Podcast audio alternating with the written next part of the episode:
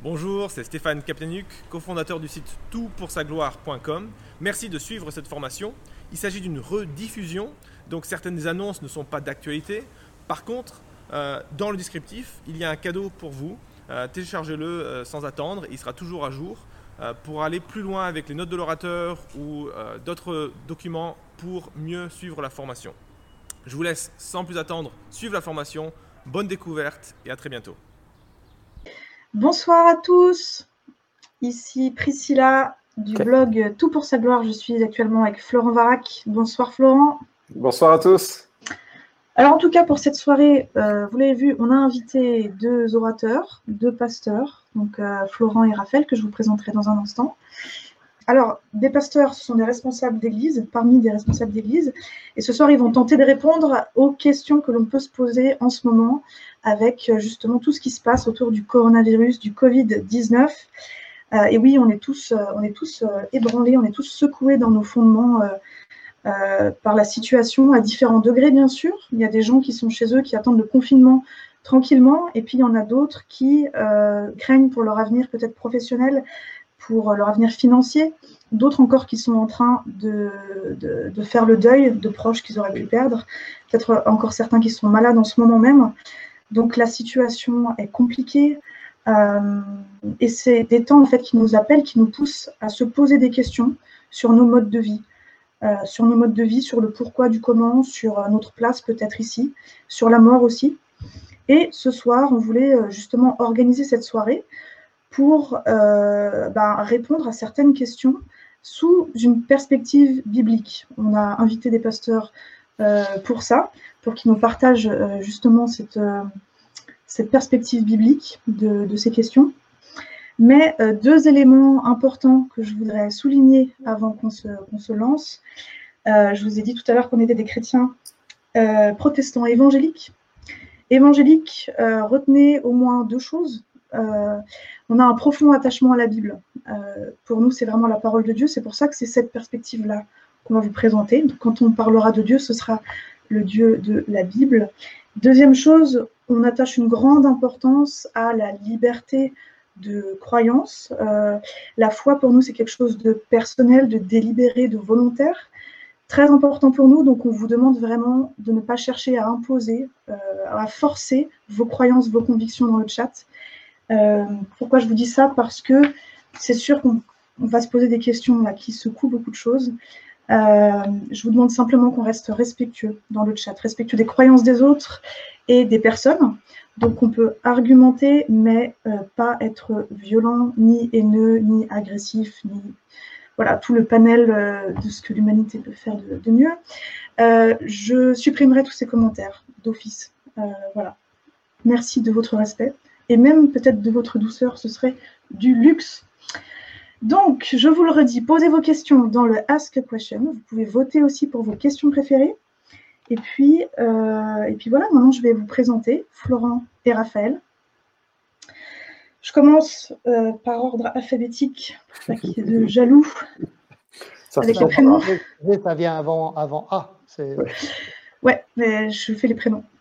Attendez, je réfléchis, c'est ça. Alors, Florent, euh, Florent Varac, donc, euh, tu habites près de Lyon, tu es marié à Laurie, tu es père de trois enfants, tu es grand-père aussi, je ne sais pas de combien de petits-enfants Quatre. Quatre. Euh, tu as été pasteur 25 ans à l'église de Villeurbanne-Cusset. Tu es l'un des six pasteurs blogueurs du site Tout pour sa gloire et tu animes notamment un podcast qui s'appelle Un pasteur vous répond, où les gens peuvent venir avec toutes sortes de questions et, et tu réponds à ce podcast. on vous mettra le lien. Par ailleurs, tu es auteur de nombreux livres à succès, conférencier, professeur de prédication à l'Institut biblique de Genève. Euh, tu es enseignant à l'école biblique de Lyon également. Et aujourd'hui, tu es directeur international. Ça va, Raphaël? C'est juste la caméra, c'est pas lui. Ok, ok. Tu es directeur international du développement des églises euh, pour la mission Encompass. Donc, tu voyages beaucoup euh, à travers le monde pour, pour soutenir de nombreuses églises.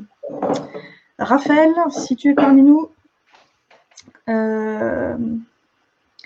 Raphaël, toi, tu habites à Nice, tu es marié à Karen et tu es père de quatre enfants.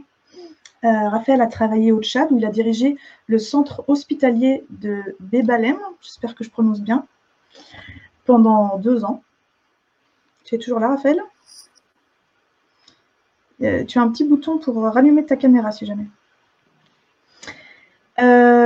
Raphaël a aussi été ingénieur chez Michelin aux États-Unis pendant 7 ans et il intervient régulièrement dans le monde académique, le monde des affaires, de la politique, notamment sur les interactions entre la foi et la culture, que ce soit en France ou à l'étranger.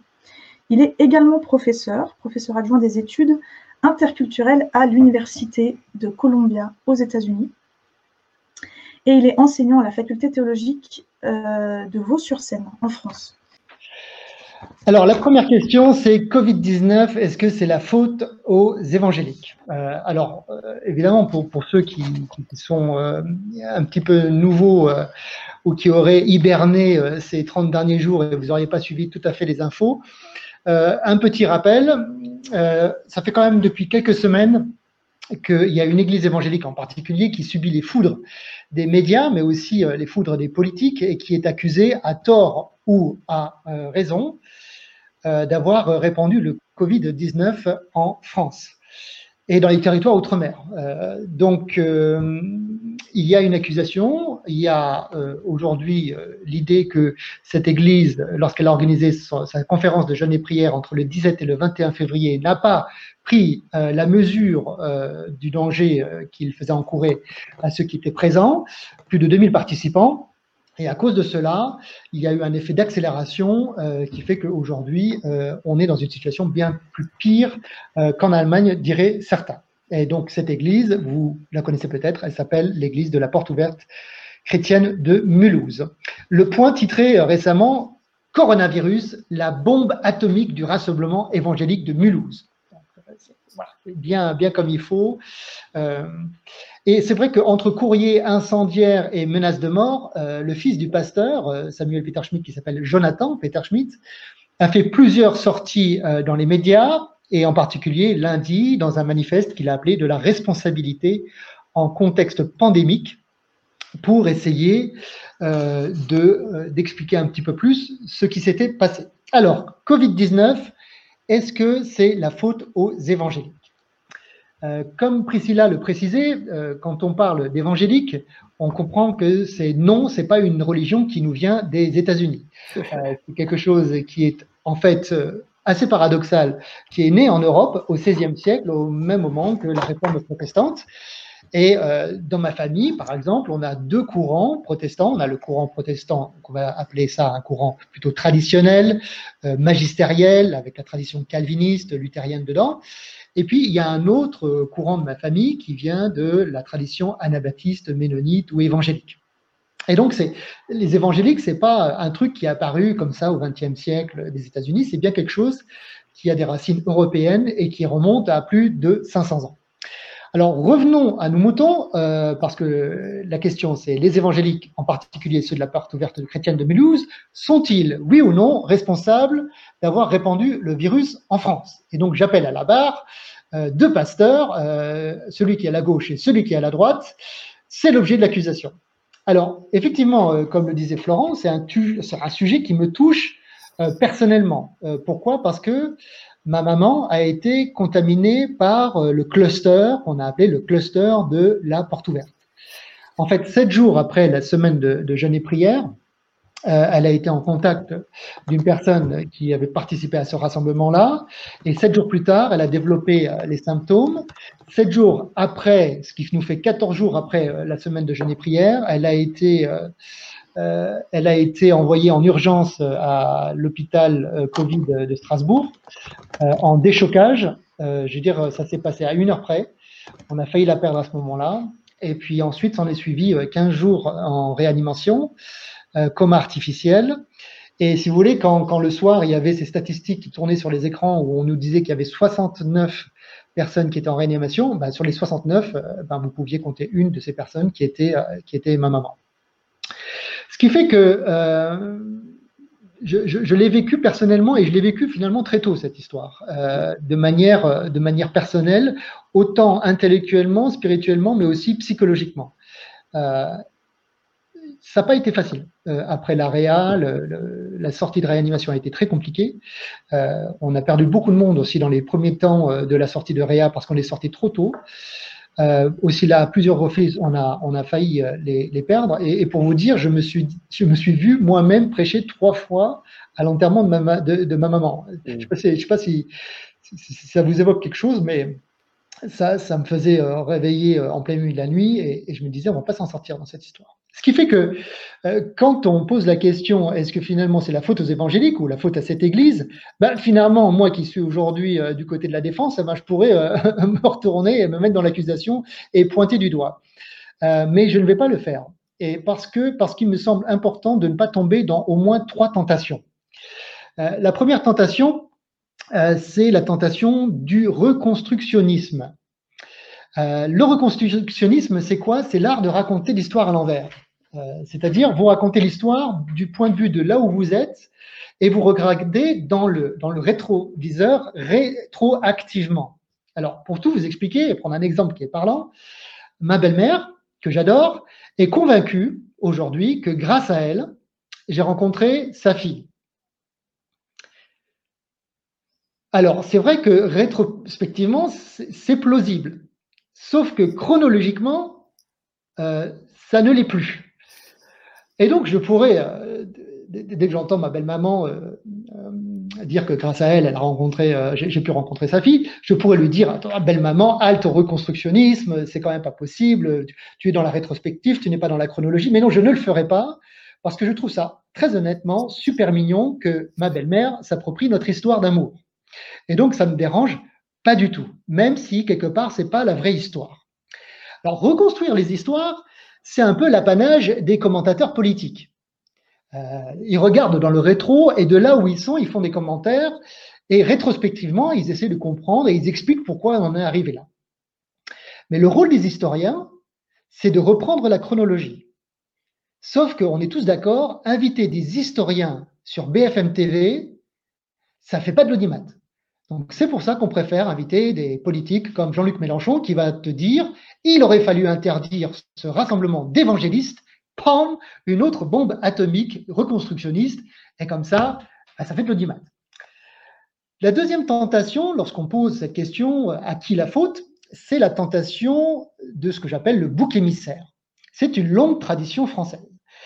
Et pour comprendre ce, phénomène, il faut que vous repreniez vos classiques, en particulier La Fontaine, qui, dans son livre 7, nous parle de la fable des animaux malades de la peste.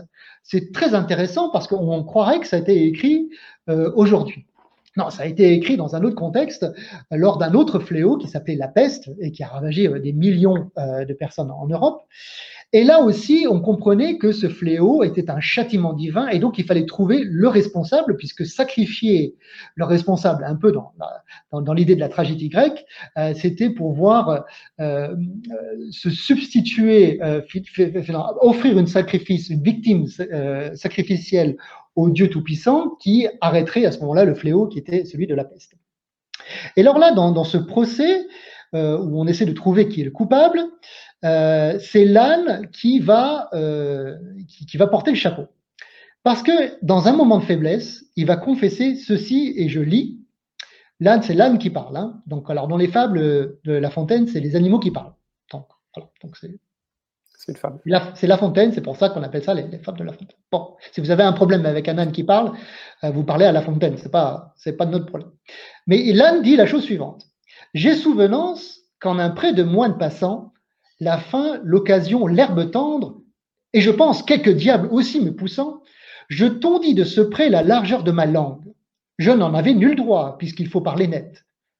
À ces mots, on cria haro sur le baudet. Un loup quelque peu clair prouva par sa harangue qu'il fallait dévouer ce maudit animal, ce pelé, ce galeux, d'où venait tout leur mal.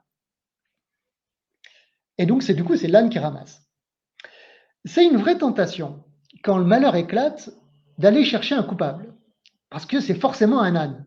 On est tous d'accord. Dans notre histoire, euh, finalement, de Covid-19 à la photo évangélique, on pourrait dire que l'âne, c'est Jonathan Peter Schmidt, médecin, euh, généraliste euh, de la porte ouverte chrétienne. Remarque, ce qui est bien avec La Fontaine, c'est que on sait tout de suite aussi qui est le loup. Donc ça permet de discerner qui sont les personnages. Troisième et dernière tentation, c'est celle du complot.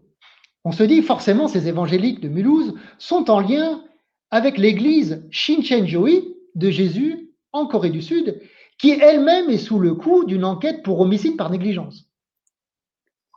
Alors, dans un article du Progrès, daté du 29 mars, le journaliste, que je ne citerai pas, vous fait un lien entre l'église de Mulhouse, la secte de Corée du Sud que je viens de citer, des évangéliques à Singapour, avec un titre sulfureux Comment les rassemblements religieux ont amplifié la propagation du coronavirus. Ça y est, les loups sont lâchés, il y a des ânes de partout, on est bien d'accord. Tout cela, mes amis, le reconstructionnisme, le bouc émissaire ou le complot sont de vraies tentations. La tentation d'accuser, de diviser pour soi-disant mieux comprendre ce qui nous arrive. Mais voilà que les hommes vont faillir là où le Covid-19 va lui-même réussir. Parce que le Covid-19, le coronavirus, lui, il ne fait pas de cas de personne. Il ne cherche pas à accuser. Il ne cherche pas à diviser. Comme le rappelle Jacques Julliard, il y a une spécificité de l'espèce jusque dans son malheur. Covid-19 ne fait exception de personne. Ce virus s'attaque aux blancs comme aux noirs, aux jeunes comme aux vieux, aux femmes comme aux hommes, aux riches comme aux pauvres. Il n'y a finalement qu'un ennemi, c'est l'homme. Cela est bien clair. Mais saurons-nous en tirer les conséquences dit-il. Nous sommes embarqués dans le même bateau. Nous sommes pour la première fois depuis longtemps dans le même camp, parce que nous appartenons à la même espèce. Une telle considération condamne toute forme de racisme et aussi toute instrumentalisation non mixte, c'est-à-dire politicienne, de l'antiracisme. Allons-nous demain, dit-il, une fois le cap franchi, recommencer comme avant nos jeux stupides? Le coronavirus nous a reconnus comme espèce à la fois une et universelle, serions-nous incapables d'en faire autrement? Ça y est, les rôles sont inversés, c'est l'humanité qui est maintenant appelée à son tour à la barre. Le Covid nous accuse, nous accuse de nous accuser. Le Covid nous apprend que finalement dans cette histoire, et c'est aussi quelque part une fable, une parabole de nos temps modernes, nous ne savons pas affronter notre mort. Et lorsqu'on ne sait pas affronter la mort, lorsqu'on ne sait pas bien mourir, alors on ne sait pas bien vivre. Aujourd'hui, ma maman va mieux. Dieu merci. Elle récupère doucement, la route sera longue, il y a encore six mois de rééducation devant elle, mais aujourd'hui elle est heureuse. Elle aime son mari, elle aime ses enfants.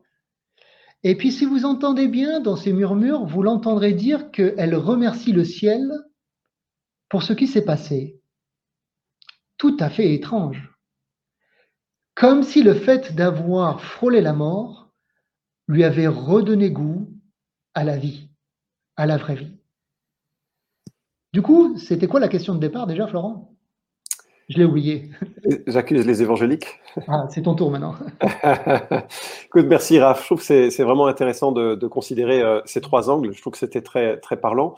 Et je me souviens dans les premières heures de, l'épidémie, avant qu'on essaye d'identifier euh, même une, église comme responsable, on pensait aux, Chinois. Et il y a même des, citoyens français qui avaient euh, un look asiatique qui était mis à mal dans la, dans la société. C'est un peu effrayant en fait. Et, et donc, moi, ce que je voudrais regarder plutôt, et très brièvement, parce qu'on on va chacun répondre en 10 minutes, et puis ensuite l'autre va donner la parole en quelques minutes, euh, un complément, c'est euh, quand on, se pose la question de la faute de quelqu'un, en fait, on pose le problème de la responsabilité humaine. Et c'est euh, c'est important de le, de le reconnaître que dans notre cœur, on a cet élan de justice. Et je me demande, mais d'où il vient cet élan de justice? Et la deuxième chose, c'est que en posant cette question, on se pose aussi donc la question de la norme. Il doit exister un absolu quelque part, puisque si j'accuse, c'est qu'il y a une défaillance avec une norme absolue. Et moi, je remarque que la foi chrétienne, elle est vraiment alignée avec ces deux leçons, ces deux éléments, en quelque sorte, même si pour le cas, ça me semble mal orienté avec, euh, avec l'accusation sur quiconque. Hein. on est frères d'une même humanité. Euh, le virus ne connaît aucune barrière humaine, ni sociale, ni, ni religieuse. Mais, mais, je remarque que la foi chrétienne est alignée avec ces, euh, ces notions.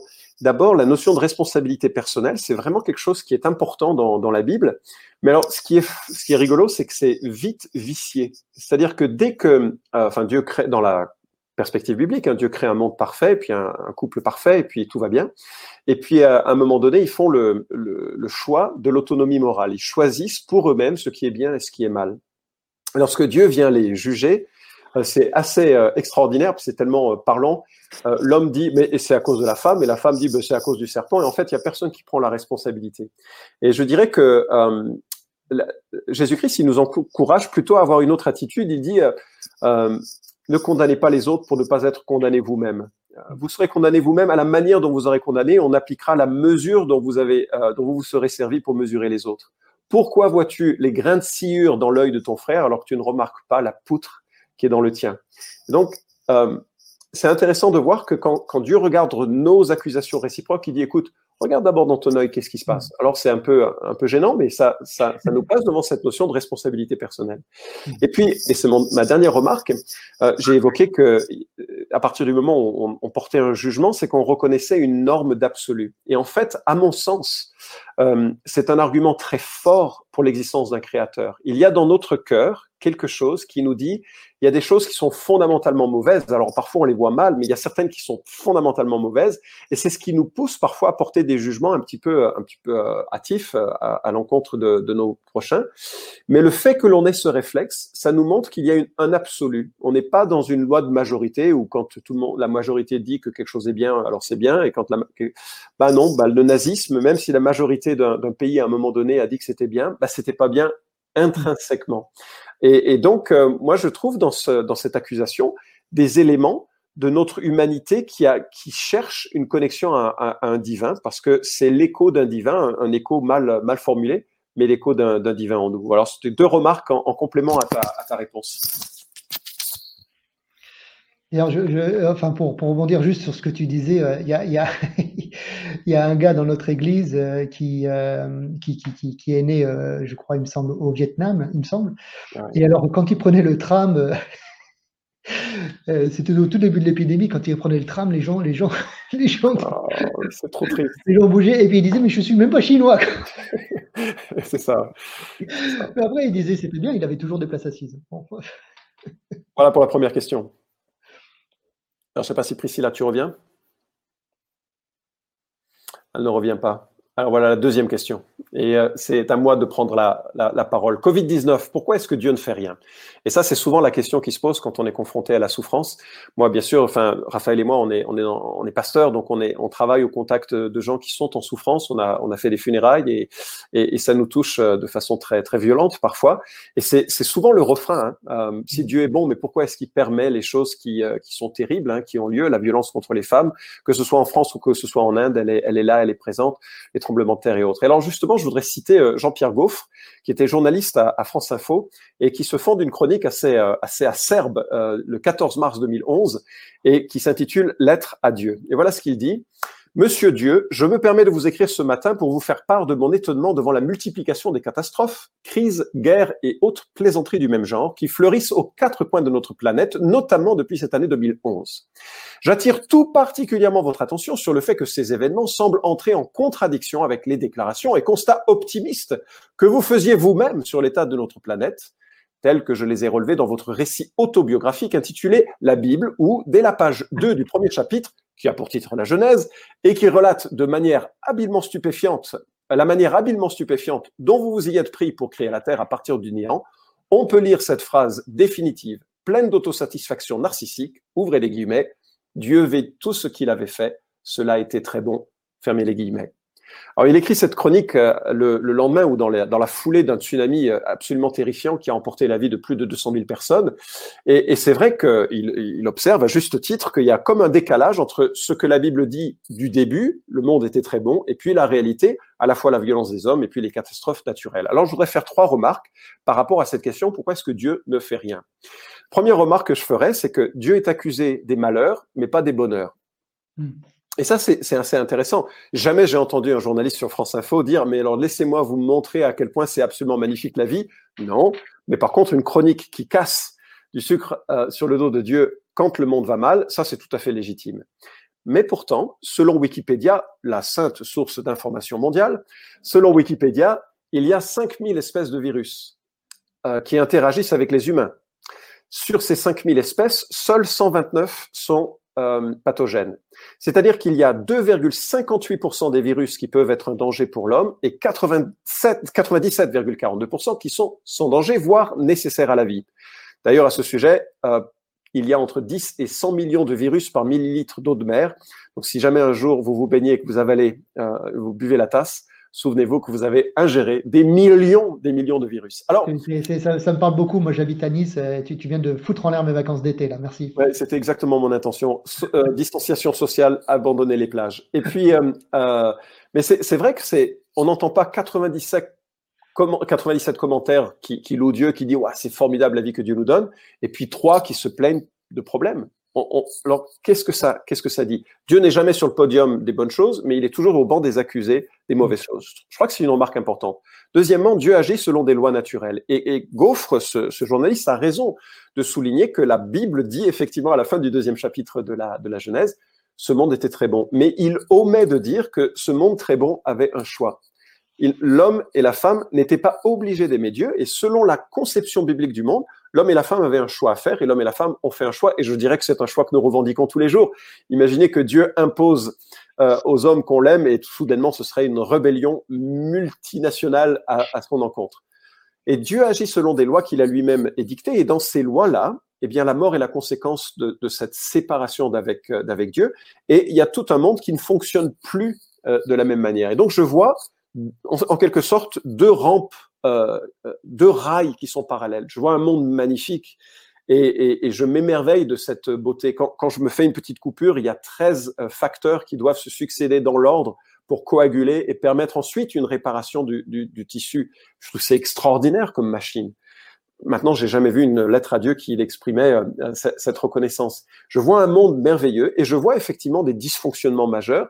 Dans la perspective biblique, ils viennent d'une séparation d'avec Dieu et que donc, à ce sujet, la maladie, qui est toujours une intrusion que l'on trouve injuste, euh, cette, cette maladie-là, elle n'est pas à l'origine euh, de, du monde créé par Dieu. En même temps, quand on dit pourquoi Dieu ne fait rien, on présuppose que Dieu est en quelque sorte le, euh, le grand-père paternel au temps de Noël qui est là pour que la vie soit sans problème. Et je vais aborder ma troisième et, dernière remarque avant de laisser la place à, à Raph pour un, un complément. C'est que la souffrance du monde, elle est une alerte de notre mortalité. Et je dirais que, aux yeux de Dieu, elle est une nécessité pour nous alerter sur les dangers de la vie alors, je vais prendre ce que dit Michel Onfray. Alors, Michel Onfray, si, si vous le connaissez, c'est c'est pas vraiment quelqu'un qui, euh, qui aime les croyants. Il est, il est un athée convaincu et euh, qui milite pour son athéisme. Et il a écrit un ouvrage qui s'appelle le Traité d'athéologie, dans lequel, alors, j'ai pas été très convaincu par les, bien sûr, hein, je l'ai lu parce que je me suis dit, je suis pasteur, donc je sers Dieu. je voudrais savoir si mon travail est nul, parce que si Dieu n'existe pas, alors je, je fais n'importe quoi. Donc j'ai lu ce livre avec beaucoup d'intérêt pour voir s'il avait les arguments qui pouvaient emporter ma, mon incroyance. Et en fait, j'étais très déçu parce que il, euh, il, ne, véhicule pas vraiment un raisonnement qui est fondé sur une réflexion sur la présence de Dieu, mais plutôt un raisonnement qui est fondé sur l'idiotie des, des croyants. Et en fait, je suis assez d'accord. Je, je, sais que je suis idiot sur certains points. Et ça me va d'accepter que dans l'histoire d'Église, il n'y a pas eu que des gens très, très fins, mais ça, ça loupe la cible. Bref, voilà ce qu'il dit. Leçon numéro un. Si l'on refuse l'illusion de la foi, les consolations de Dieu et les fables de la religion, mm. si l'on préfère vouloir savoir et qu'on opte pour la connaissance et l'intelligence, alors le réel nous apparaît tel qu'il est tragique. Mais mieux vaut une vérité qui désespère tout de suite et permet de ne pas perdre complètement sa vie en la plaçant sous le signe d'un mort vivant, qu'une histoire qui console sur le moment, certes, mais fait passer à côté de notre seul vrai bien, la vie ici et maintenant. Donc pour lui, c'est très clair, Dieu n'existe pas, la, vie est tragique, et il y a quelque chose en nous qui dit, mais pourquoi, pourquoi c'est si naturel pour nous d'espérer en quelque chose qui va au-delà de la mort, et ça, ce, quelle que soit la culture et quelle que soit euh, l'histoire et en tout cas, pour un autre intellectuel du nom de C.S. Lewis, qui est l'auteur des Chroniques de Narnia, peut-être vous vous êtes régalé euh, quand vous étiez enfant sur ces, euh, ce, voyage un peu de ces livres un peu euh, fabuleux, enfin extraordinaires, qui se veut être un peu une, une image de, de certains aspects de, de, la vie chrétienne et de, de ce que Dieu propose. Mais cet auteur-là, qui, qui, était un penseur, qui est l'auteur de nombreux livres, euh, il a réalisé qu'au contraire, la souffrance euh, lui faisait prendre conscience de l'existence de Dieu. Et je, cite, l'argument que je retenais contre Dieu était que l'univers paraissait si cruel et si injuste. Mais d'où pouvait bien me venir cette idée de juste et d'injuste? À quoi comparais-je cet univers quand je l'appelais injuste? Naturellement, j'aurais pu abandonner mon idée de justice en disant que ce n'était qu'une idée personnelle, mais me résoudre à cela annulait mon argument contre Dieu de la même façon car mon plaidoyer tenait à l'opinion que le monde était réellement injuste, et non qu'il ne plaisait pas à mes fantaisies. De ce fait, l'athéisme se révélait trop simple. Qu'est-ce qu'il veut dire? C'est que cette notion d'injustice qu'il observait, et qui pour certains est une cause, cette tragédie du monde est une cause d'incroyance, il disait, mais attendez, en amont de ça, s'il y a une injustice, c'est qu'il y a une justice, c'est donc qu'il y a un juste, un absolu, un Dieu. Et il dit ailleurs, Dieu nous chuchote dans nos plaisirs, il parle dans notre conscience, mais il crie dans nos douleurs. C'est son mégaphone pour réveiller un monde sourd. Et donc, et je reviens sur la question initiale, dire que pourquoi est-ce que Dieu ne fait rien, c'est présupposer que Dieu est celui qui doit nous donner une vie facile et sans problème. Et Dieu n'est pas dans ce business-là. En fait, il dit, votre vie, mesdames et messieurs les humains, elle est tragique, elle se termine par la mort, on est séparés l'un l'autre, et je vais intervenir et je veux intervenir. Et il est venu en Jésus-Christ pour offrir une rédemption, un pardon, un, renouveau. Et, soudainement, ça, donne une, un, espoir. Et on a besoin parfois de voir brutalement cette réalité. Et ça nous ramène aux questions essentielles. Et c'est pour ça qu'on a ce webinaire. Et c'est pour ça que tant de nos contemporains se posent les questions essentielles. Parce que devant des claques aussi monumentales, eh bien, on se dit, oula, il faut que je réfléchisse au fondement de l'existence et aux vraies questions du sens de la vie. Raph? Oui, merci euh, Florent. Euh, pour, moi, euh, je, te rejoins. Cette question est une question qui, qui, est. Alors, je, je veux pas. Je vais être sensible. Mais en même temps, je pense que c'est une question qui est typiquement occidentale. OK. Et je pense qu'elle elle reflète aussi cette question pourquoi Dieu ne fait rien dans cette histoire-là? Elle reflète notre difficulté, nous, en tant qu'occidentaux, comme tu l'as très bien dit, d'intégrer dans notre doctrine, euh, dans notre vision du monde, le bonheur et le malheur, comme tu le dis, l'espérance et la déshérence. Euh, lorsque j'étais en Afrique il y, a, plus de 20 ans comme coopérant militaire, je travaillais pour le gouvernement français, j'étais en charge d'un hôpital, et quand je suis arrivé là-bas, j'ai assez rapidement découvert qu'il me manquait une case. Euh, alors, euh, pas que j'étais idiot, je le savais déjà, mais une case dans le sens, il manquait une case dans ma doctrine. Euh, c'est-à-dire que j'avais pas, j'avais pas mes lunettes, j'avais pas des lunettes qui me permettaient de faire sens de ce que je vivais. J'étais jeune marié, j'ai réussi à convaincre mon épouse de venir avec moi dans, l'un des pays les plus, les plus pauvres du monde en lui disant Tu verras, chérie, c'est super, ça s'appelle une lune de miel, il y a plein de sable, il fait très chaud, il y a des palmiers, ça va durer deux ans, ça va être extraordinaire. Euh, quand on est arrivé là-bas, euh, on a été accueilli par une épidémie de choléra, par la famine, par une guerre civile. Bon, voilà de trucs typiques que tu fais quand tu fais une lune de miel. du coup, je ne recommande plus jamais ce tour opérateur qui s'appelle le ministère des Affaires étrangères. N'y allez pas. on a essayé, c'est Changez, faites des croisières, c'est moins cher, non, plus souvent. Euh, mais alors, ce qui était intéressant, c'est que l'ambassade de France euh, nous disait, euh, il faut que vous ayez toujours une valise qui soit prête, parce que si vous entendez des avions qui tournent autour de la station, c'est qu'on vient pour vous évacuer. Et alors là, c'était quand même intéressant parce que c'était hyper ambivalent. L'ambivalence, c'est d'être tiré à force égale dans deux sens opposés. Euh, d'un côté, l'ambassade te dit il faut que ta valise soit prête parce qu'il faut que tu partes euh, en cas d'évacuation, si jamais euh, les choses partent, en vrille, que ce soit guerre civile, épidémie de choléra. Et de l'autre côté, on a été mandaté par l'ambassade française pour s'occuper des plus fragiles. Et du coup, tu fais quoi? Tu restes euh, où tu pars, euh, tu, restes et tu essaies de vivre dans cette souffrance qui pour toi est complètement étrangère. Euh, je, me souviens de, voir ces gens qui, débarquaient dans notre propriété, qui toquaient à la porte parce qu'ils ils mouraient de faim, littéralement. Et ça, c'est des choses que tu vois dans les reportages quand tu es en Occident. Quand tu vois quand, tu le vis et que tu vis la souffrance, c'est encore une autre chose. Et tu te poses des questions. Qu'est-ce que je fais? J'ouvre mon sac de farine, je, donne à lui, mais je ne donne pas à elle. Je, reste ou je pars?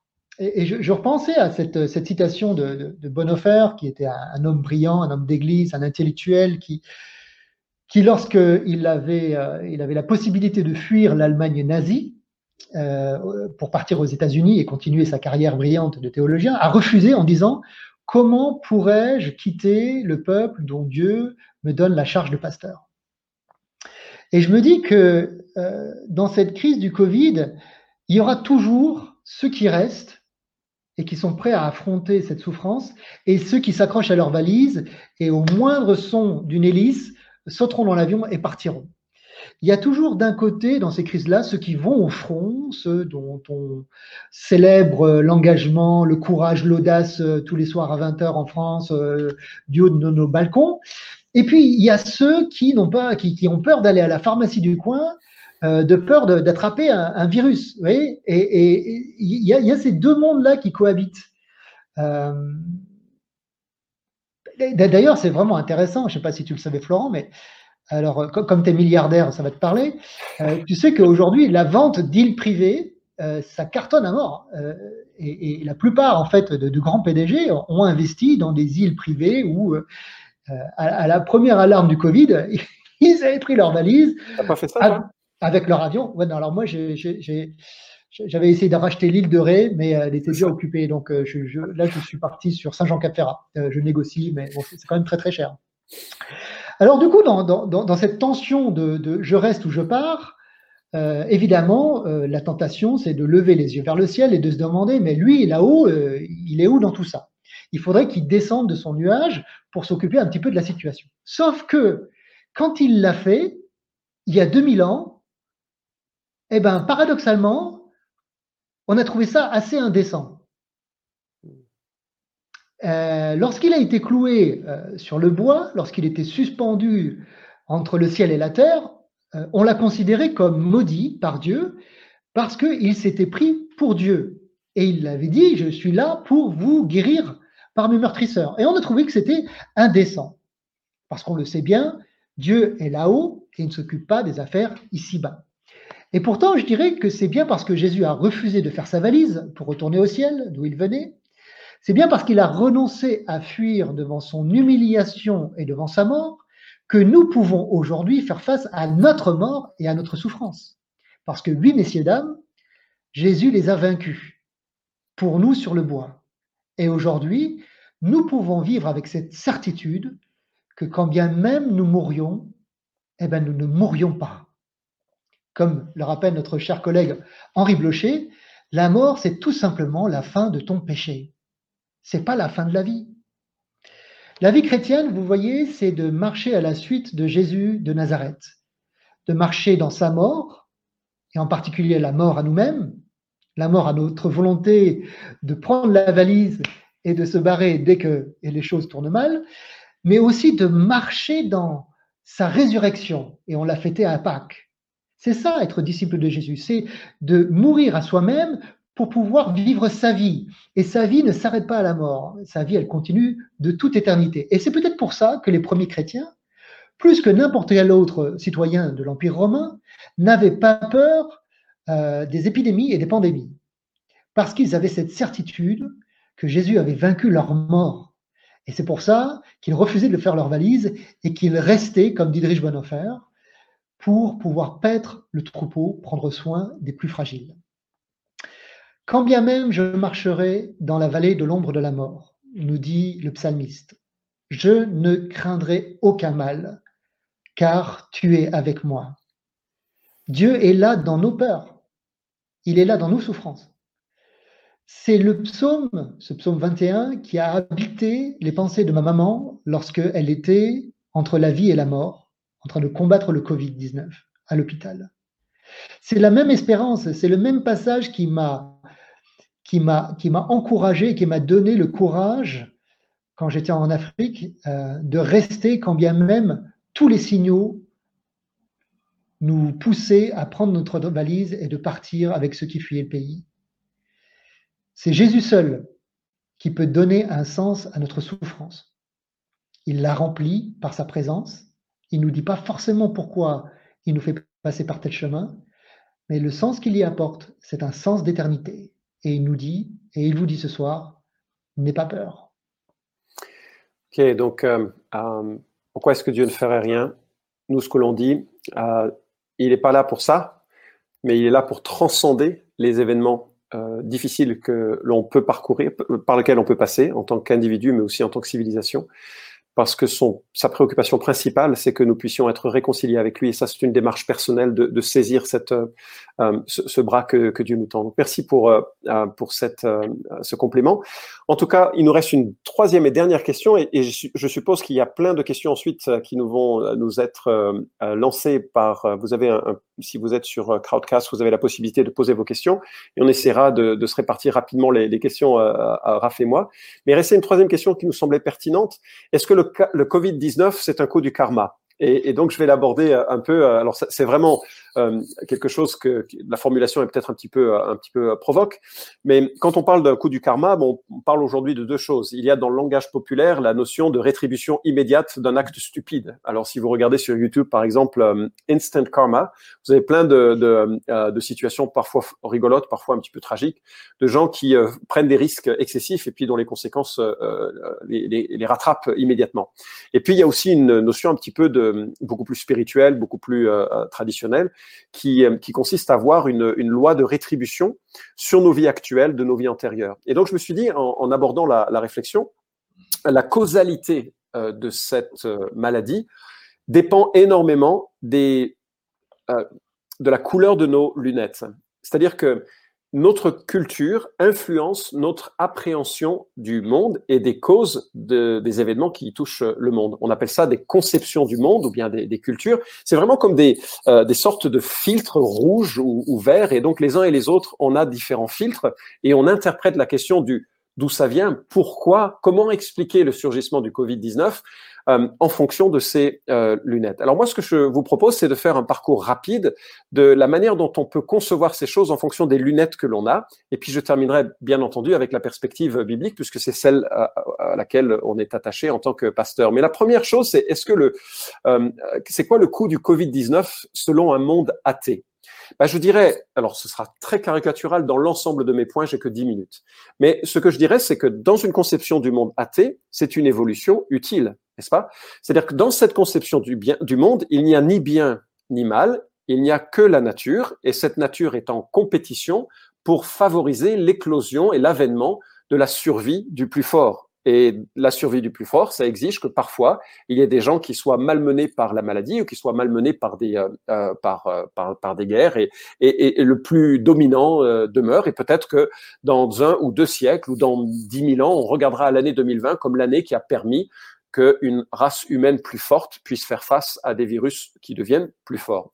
Alors bien sûr, euh, ça pose la question, alors euh, si c'est le cas, pourquoi est-ce qu'on va aider des personnels soignants? Et en fait, je suis très reconnaissant pour ce personnel soignant parce qu'on ne peut pas vivre dans un monde qui dirait les choses ainsi. C'est le monde, le monde du plus fort, c'est le monde des dictatures, c'est un monde horrible.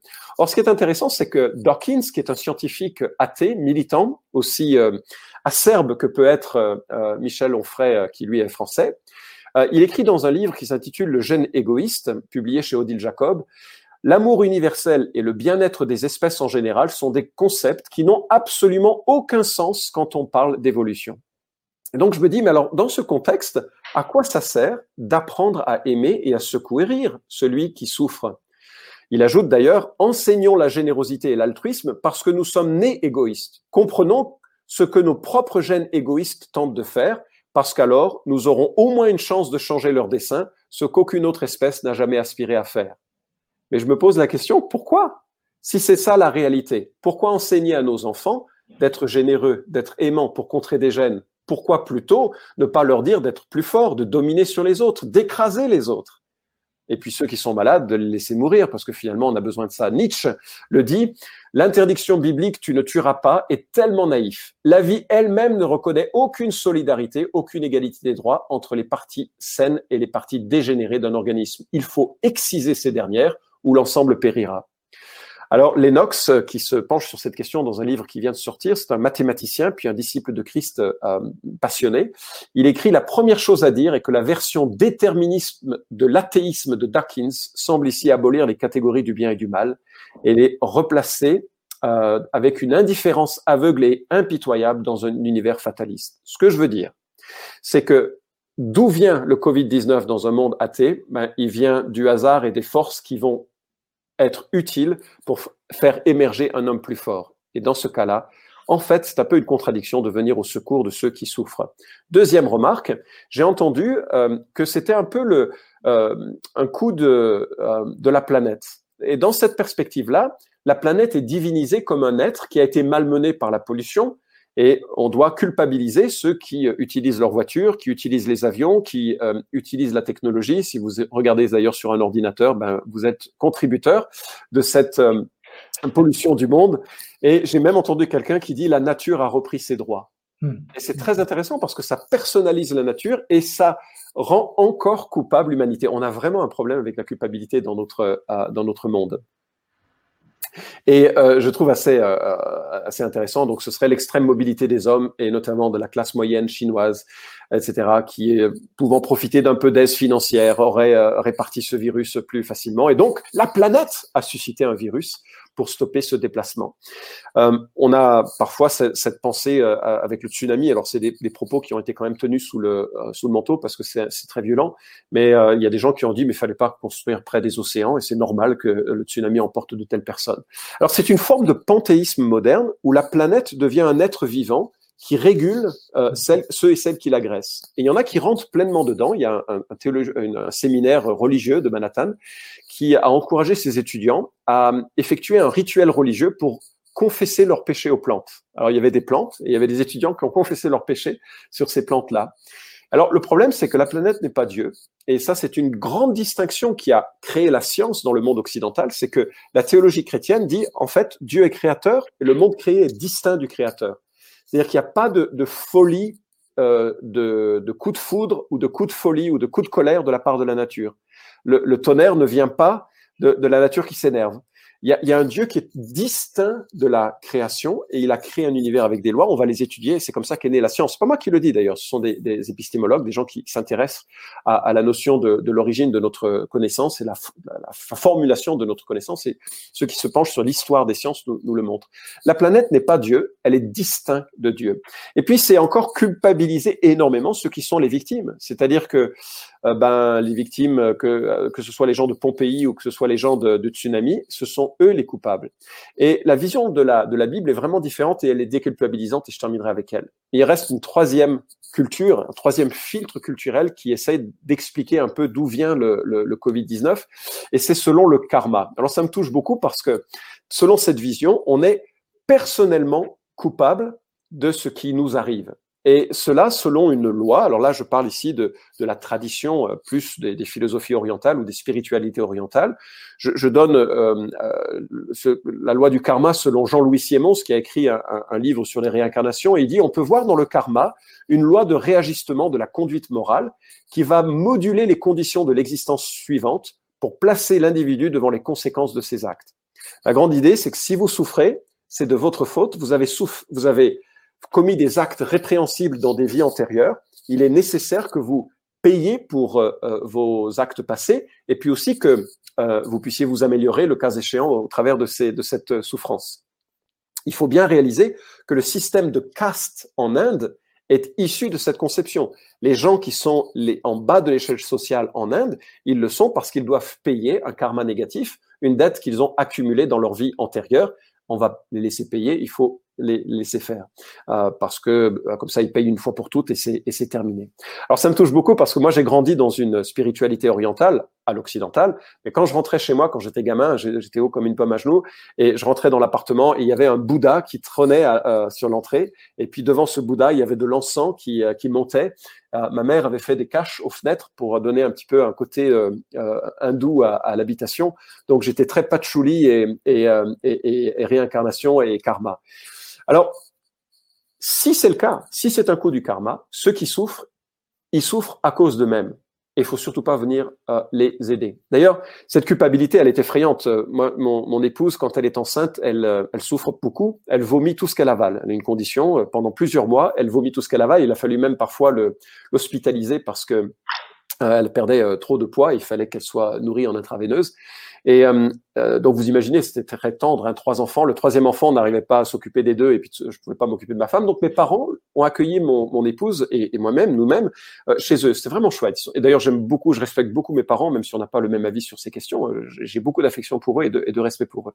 Mais pour vous montrer comment le karma marche, voilà ce qui s'est passé un jour. Mon père est rentré dans la chambre, et donc euh, ma, la chambre de, de, ma femme, et puis ma femme était là avec ses sauts de vomi, et puis et puis faible, et puis triste, et puis puis c'est vraiment pas.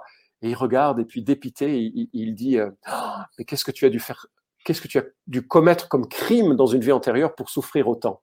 Hmm. Alors, quand elle m'a raconté ça, je dis oh, qu'est-ce que tu as fait? J'ai eu peur. Je lui dis elle aurait pu le tuer, euh, ou, pire prendre un seau de vomi et puis lui jeter au visage. Mais elle a été très chrétienne dans sa réponse. Elle était très paisible. Mais, mais c'est la réalité. Si vous souffrez, c'est votre faute. C'est terrible comme manière et ça invite à un immobilisme face à la souffrance. Et c'est pas moi qui le dis, mais Vishal Mangalwadi, euh, qui est né et éduqué en Inde, c'est un il a un diplôme de religion orientale et de philosophie indienne. Il a fait l'apologie de la Bible dans un livre qui est vraiment intéressant qui s'intitule The Book That Made Your World. Le livre qui a fabriqué ou réalisé ou euh, donné votre monde, comment la Bible a créé l'âme de la civilisation occidentale. Et voilà ce qu'il dit. Le karma est devenu un autre facteur philosophique empêchant une culture de soins. On croyait que la souffrance d'une personne était le résultat de son karma, de ses actes, dans une vie antérieure. En d'autres termes, la souffrance était une justice cosmopolite. Interférer avec la justice cosmique, c'est comme entrer par effraction dans une prison et libérer un prisonnier. Si vous coupez court à la souffrance de quelqu'un, vous ne ferez qu'ajouter à sa souffrance, car il devra revenir pour compléter le quota de souffrance qui lui est dû. On n'aide pas une personne quand on interfère avec la loi cosmique de la justice. En tant qu'être humain, il continue, nous les Indiens, nous avons autant d'empathie naturelle que n'importe qui dans d'autres mondes. Mais la doctrine du karma nous a empêché de transformer cette empathie naturelle en institution et en tradition de bienveillance. Donc, un coup du karma, c'est très violent, ça induit une culpabilité, ça induit un immobilisme et ça induit une éternité de la souffrance. Parce que ça veut dire que ceux qui font euh, le mal, ils doivent encore être victimes du mal plus tard et plus tard et plus tard. Et donc, euh, je ne crois pas que ce soit une, une, une, juste manière de considérer la chose. Enfin, euh, selon les lunettes, cette fois-ci de la perspective biblique, merci de votre patience, on arrive sur la fin, encore quelques minutes, c'est que euh, ce n'est ni la culpabilité ni l'innocence, c'est simplement un signe sérieux. C'est une interpellation, le Covid-19, comme l'ensemble des situations tragiques de la vie. C'est une interpellation. Et on a posé un jour la question à Jésus, donc c'est dans les évangiles, euh, pourquoi il était arrivé de, euh, pourquoi il est arrivé des, une situation aussi catastrophique que celle que je vais évoquer. Et en fait, Jésus, euh, avec beaucoup d'intelligence, fait la, la, il rapporte deux événements. Il rapporte un événement d'une catastrophe naturelle et un événement d'une violence humaine. Et voilà ce qu'il dit. à cette époque, donc, survinrent quelques personnes qui informèrent Jésus que Pilate avait fait tuer des Galiléens pendant qu'ils offraient leur sacrifice. Jésus leur dit, pensez-vous que ces Galiléens ont subi un sort si cruel parce qu'ils étaient de plus grands pécheurs que tous euh, leurs compatriotes? Non, je vous le dis. Mais vous, si vous ne changez pas, vous périrez tous, vous aussi. Rappelez-vous ces 18 personnes qui ont été tuées dans la tour de Siloé, qui s'est effondrée sur elles. Croyez-vous qu'elles aient été ces personnes plus coupables que toutes les autres, que tous les autres habitants de Jérusalem? Non, je vous le dis. Mais vous aussi, si vous ne changez pas, vous périrez tous. Qu'est-ce que Jésus dit? Il dit, il faut cesser de se faire des films et de rendre des gens coupables de leur malheur. Le malheur atteint euh, les bons et les méchants, si on peut faire nous-mêmes cette euh, distinction, ça c'est euh, évidemment c'est une manière de parler. Et simplement, ça doit être un rappel que notre destinée est, est, est la mort et que après être mort, il y a une vie avec ou sans Dieu pour l'éternité, que soudainement la notion de réconciliation avec Dieu, elle est fondamentale. Et le Covid-19, c'est quoi? Ça fait partie de ces multiples euh, perception que, euh, que Dieu permet dans une vie humaine pour nous dire, les amis, euh, il faut vraiment que vous recherchiez cette réconciliation parce que euh, vous avez un problème, vous êtes mortel et, et, ça vient vite. Le président Macron, dont je ne cite là que le discours le plus récent parce qu'il est pertinent par rapport à ça, a dit le 13 avril 2020, le moment que nous vivons est un ébranlement intime et collectif. Sachons-le le vivre comme tel Il nous rappelle que nous sommes vulnérables. Nous l'avions sans doute oublié. Et je ne sais absolument pas quelle est sa croyance personnelle et je, respecte son, son, rôle en tant que président. Je ne cherche pas à adosser ce que je crois à ce qu'il vient de dire, mais sur ce qu'il dit, c'est très pertinent.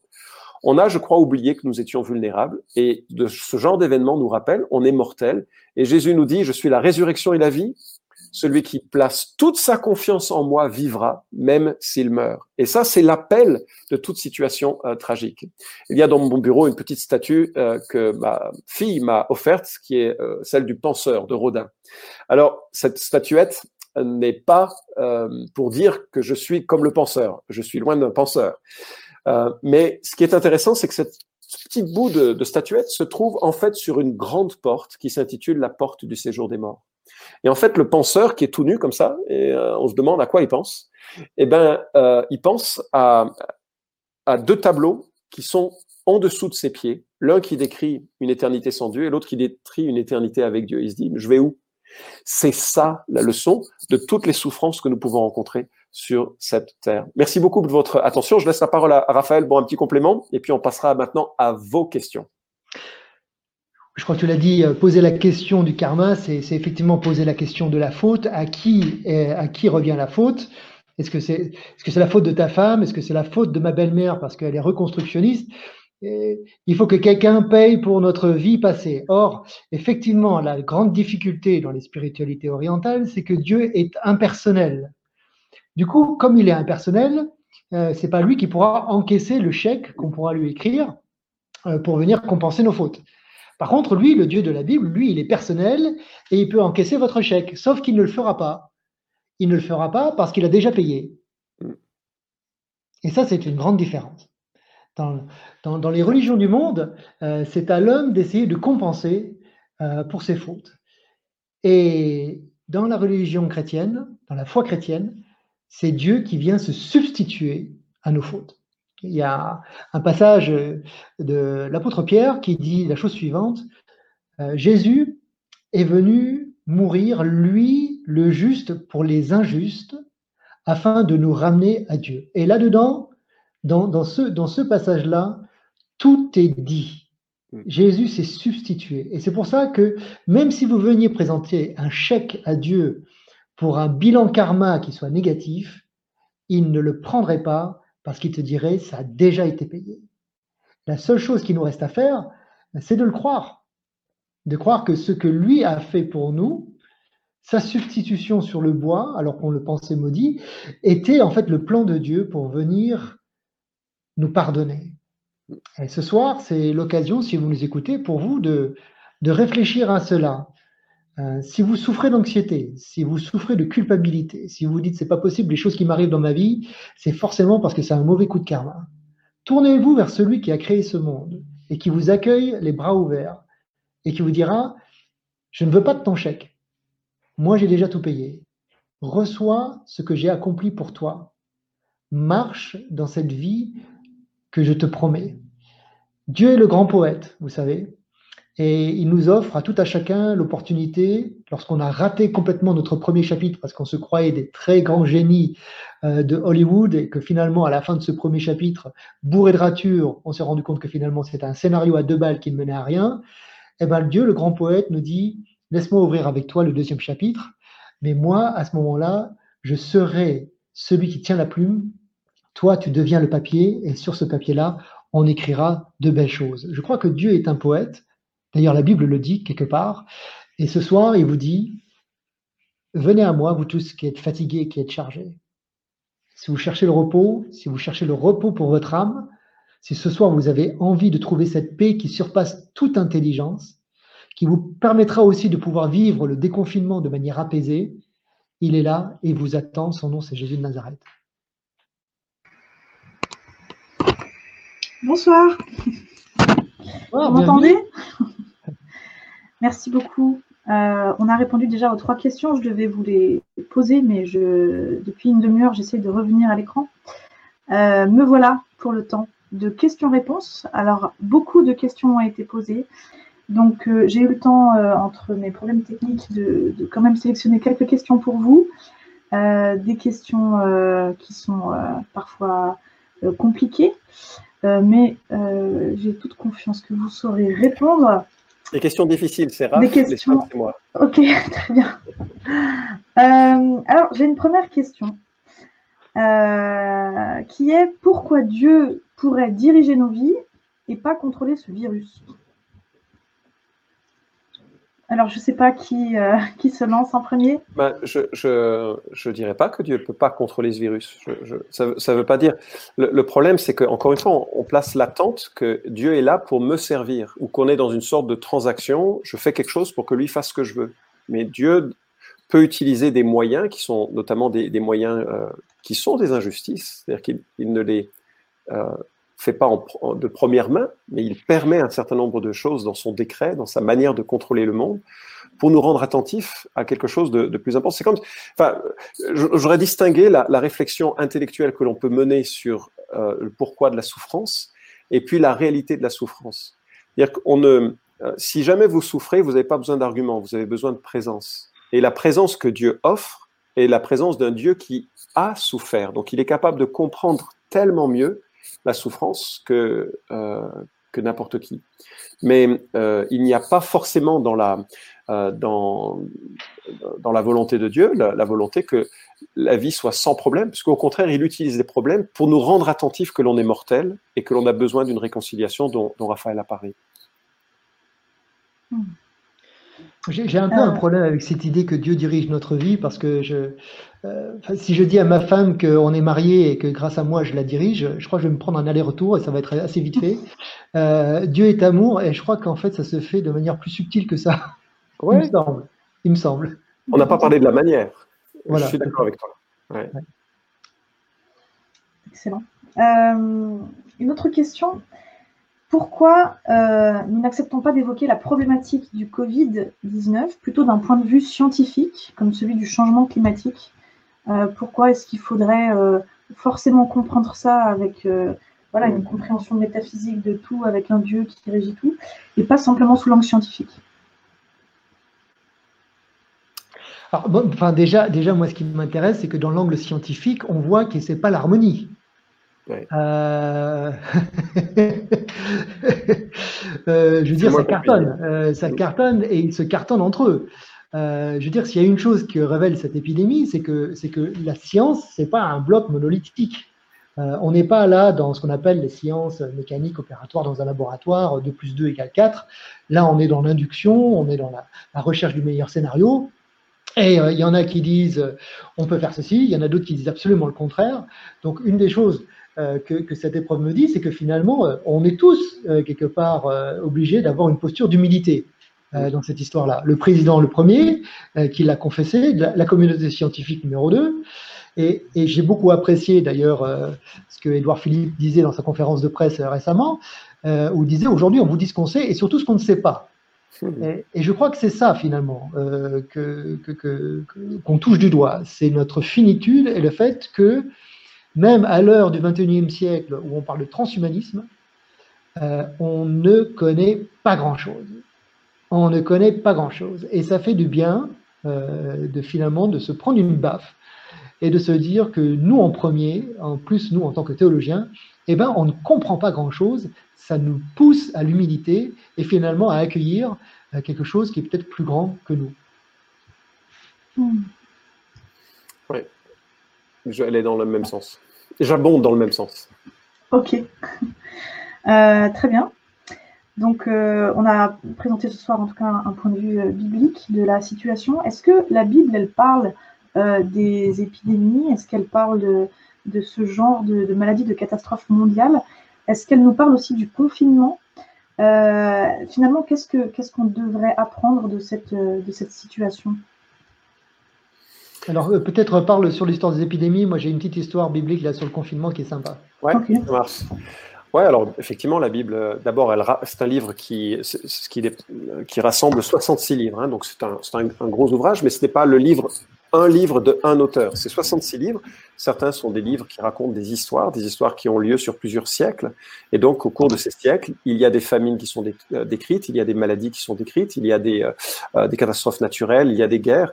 Donc, on, trouve un ensemble de, situations. Alors, on est aussi dans, dans un moment d'articulation particulier à certaines périodes de l'histoire où Dieu est intervenu avec puissance parce qu'il souhaitait se révéler. C'est une des choses qui est à mon sens, euh, une des qualités de la Bible par rapport à d'autres livres sacrés, c'est que euh, vous avez euh, 16 siècles de rédaction, une quarantaine d'auteurs et 66 livres qui racontent une histoire unifiée, mais dont on peut, euh, on peut voir plusieurs interventions de Dieu de différents types dans l'histoire et souvent avec des, des, marques de ces, de ces événements dans, dans l'archéologie si vous allez au Louvre, la section assyrienne, il y a plein de choses qui font écho à certains des événements que vous pouvez euh, trouver dans la Bible. Et pourquoi je, dis ça? Bah, euh, parfois Dieu est intervenu et parfois il est intervenu avec euh, pour préparer un, peuple, le peuple juif, par exemple à sortir d'Égypte. Il y avait des plaies, il y a eu des, moments d'intervention particulièrement forts de Dieu pour à la fois se révéler à son peuple et puis aussi les conduire vers une libération. Et, donc on, on a ces, ces, éléments qui sont qui sont présents. Euh, Jésus parle même de, euh, qu'il y aurait de, de, des événements un peu euh, dramatiques dans, dans l'histoire humaine, euh, comme euh, constitutif de, de l'histoire. C'est pas, ça devrait pas nous surprendre. Hein. Euh, je crois que c'est Bill Gates en 2005 qui disait on n'est pas prêt pour une pandémie. Il était, il était, prophète, mais il était aussi statisticien. Hein. C'est-à-dire qu'il y, y, a tous les siècles, il y, a un, il y, a un, problème de ce genre. Et même quand je me suis intéressé sur cette question de pandémie, j'ai réalisé que il y a une, une grippe qui est, qui est passée en 1957. Moi, je ne, elle n'est pas répertoriée de façon très visible, mais elle a tué des millions de personnes ça fait partie des, des, des situations fréquentes de l'existence, mais aujourd'hui, avec les, multi, les, les, les, réseaux sociaux, c'est amplifié de façon très surprenante et de façon mondiale. Et donc, il y a une autre. Euh, il faut qu'on apprenne à gérer ce genre d'informations différemment maintenant. Alors, euh, pour une histoire de confinement, euh, je, devais justement prêcher là-dessus pour Pâques. Alors, je t'explique pas, hein, quand même, tu, tu, tu, tu, dois prêcher sur Pâques, il faut que tu parles du confinement et en même temps, il faut que tu parles de Jésus. Alors, eh ben, j'ai trouvé un passage euh, dans la Bible qui, euh, qui allie les trois. Euh, c'est dans Luc au chapitre 17, les versets 12 à 19, et vous irez potasser ça quand vous aurez le temps. J'ai fait une petite vidéo, elle est disponible sur Internet. Mais alors, c'est vachement intéressant parce qu'on on est euh, tout de suite après la, la mort euh, et la résurrection de, de, Lazare, donc on est dans le temps de la Pâque. Et puis euh, à Jérusalem, euh, les, les Sanhédrins, les religieux sont, sont, sont hors d'eux-mêmes, ils veulent tuer Jésus. Et donc lui, il va aller se planquer en Samarie euh, avec ses disciples. et puis il va attendre que les pèlerins de Galilée descendent de la Galilée pour les rejoindre et profiter un petit peu de leur, de leur protection en route avant d'aller et entrer directement dans Jérusalem. Parce qu'à l'époque, les Galiléens, c'est un peu comme les Bretons d'aujourd'hui, il fallait pas trop les chercher. Quoi. Et alors, l'histoire nous dit que en chemin, ils passent par un village qui était entre la Samarie et la Galilée, qui était un village de lépreux. Et donc, on sait très bien que ces villages de lépreux, c'est des gars qui sont confinés. Hein. Et alors, ce qui est intéressant dans ce village-là, c'est qu'ils sont confinés et c'est des, juifs et des, euh, Samaritains qui se haïssent euh, encore jusqu'à aujourd'hui euh, et qui sont confinés ensemble. Donc vous imaginez des, gens qui se mettent sur la tête, qui sont confinés ensemble. Et, ce qui est intéressant, c'est qu'en en fait, euh, ils s'approchent de ce groupe de lépreux qui, au bord de la route, dit hey, par ici, par ici, par ici. Jésus s'approche d'eux. Et ils sont tellement défigurés par la lettre qu'on ne sait même plus qui est juif, qui, est samaritain dans l'histoire. Et, je me dis, finalement, c'est ce que le Covid-19 a fait c'est qu'il nous a tous tellement défigurés que finalement on est une seule humanité, on est une communauté de destin. Et, et il a fait de nous euh, des ennemis, euh, un peuple d'amis. on est obligé maintenant de vivre ensemble, confinés. Alors l'histoire est vachement intéressante parce que Jésus euh, se, tient à distance sanitaire. Hein, il y a du scotch rouge par terre, hein, comme au Carrefour Market euh, chez moi en face. Et puis euh, les, lépreux se mettent de l'autre côté de la route. Et alors il y a un espèce de dialogue. Et, Jésus leur dit bon, allez vous montrer au sacrificateur, qui est un petit peu le, médecin à la blouse blanche. Et si on reprend un petit peu les prescriptions dans l'Ancien Testament, c'était parce qu'ils auraient été guéris, alors qu'ils ne le sont pas encore. Bon.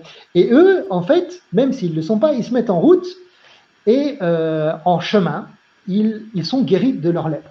Comme quoi, des fois, il suffit de se mettre en chemin pour voir que le miracle euh, arrive. Hein.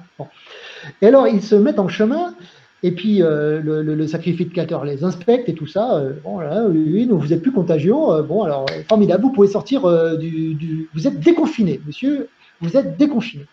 Et alors, sur les 10 que Jésus va guérir, il y en a 9 qui sortent du confinement. Ils se barrent, ils vont aller boire un pot sur une terrasse. Il y en a peut-être qui se sont dit, ça y est, enfin, on va pouvoir fêter Jérusalem, on va pouvoir fêter Pâques à Jérusalem, parce que c'est quand même pas une vie de fêter Pâques confiné. Et sur les 10, il y en a un qui reste. et c'est un Samaritain, et il revient sur ses pas. Vachement intéressant, en fait. Il attend il, ne, profite pas de l'occasion pour être déconfiné. Il revient en arrière et il va voir Jésus et il, tombe à genoux et il lui dit merci. Merci de l'avoir guéri. Et Jésus dit, c'est quand même incroyable ça. Ils sont où les neuf autres? Il n'y en a que un qui est venu me rendre gloire. Et il le regarde et il dit, va, ta foi t'a sauvé. Et moi, je trouve ça absolument génial. Parce que Jésus nous dit, en substance, la chose suivante. Être confiné, c'est autant une réalité physique que spirituelle. Tu peux être déconfiné demain et toujours confiné spirituellement parce que tu es enfermé dans les murs de ta propre suffisance, incapable de dire merci à n'importe qui. Et Jésus nous montre que la vraie Pâque, c'est d'être affranchi de notre propre suffisance. C'est savoir dire merci à celui qui est l'auteur de la vie. C'est savoir lui dire merci pour toutes les grâces qu'il nous donne. Et là, quand on fait ce chemin en arrière, c'est une fois et cette fois-là nous sauve et il nous dit maintenant c'est bon, tu es déconfiné, tu peux sortir. Et donc ça, c'est une vraie leçon pour nous aujourd'hui. Est-ce que demain, lorsque nous serons déconfinés, nous aurons encore cette capacité de tourner nos regards vers celui qui est en haut en lui disant merci pour la vie? Si on ne le fait pas ce soir, l'histoire nous montre qu'on ne le fera pas demain. Hmm. J'ai envie de dire Amen. on va faire passer les paniers digitaux. Euh, euh, une question un peu personnelle que je viens de voir apparaître dans le chat qui me semble, qui me semble vraiment euh, importante. Quelqu'un évoque la situation de ses parents qui sont les deux croyants qui aiment Dieu, qui pourtant ont été touchés par la maladie. ça, ça interroge et les croyants et les non-croyants. Ouais, voilà, pourquoi c'est super. Je, suis reconnaissant que les gens se posent les questions qui les, qui les touchent les, au plus profond d'eux-mêmes. Et, là encore, je crois qu'il y a une, une, attente que les gens projettent sur Dieu. C'est que Dieu, il, est là pour que j'aille que, que, que, j'aille bien. Il y a parfois pire. Il y a cette, cette relation à Dieu qui devient transactionnelle. Si je fais les choses tout correctement, alors rien de mal va m'arriver. Et euh, c'est parfois une mauvaise lecture des, textes de l'Ancien Testament qui, concernaient un peuple sur un territoire qui était dans une alliance particulière avec Dieu et qui ne s'applique pas à l'Église sans, qu'on prenne un peu le, recul de, différents principes. Et donc ça, c'est vraiment une très mauvaise lecture. Il y a parfois des gens qui lisent le psaume 91, euh, comme le diable le lirait d'ailleurs, parce que c'est ce qu'il a fait auprès de Jésus. Il a lu le psaume 91 pour dire, mais si tu, peux vraiment te jeter le haut d'une falaise et tu verras, les anges vont prendre soin de toi.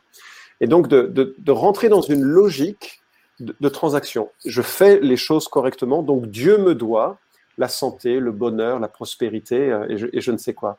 Mais en fait, nous marchons, euh, enfin pour ceux qui sont disciples de Jésus, nous marchons avec un, Messie qui a été crucifié.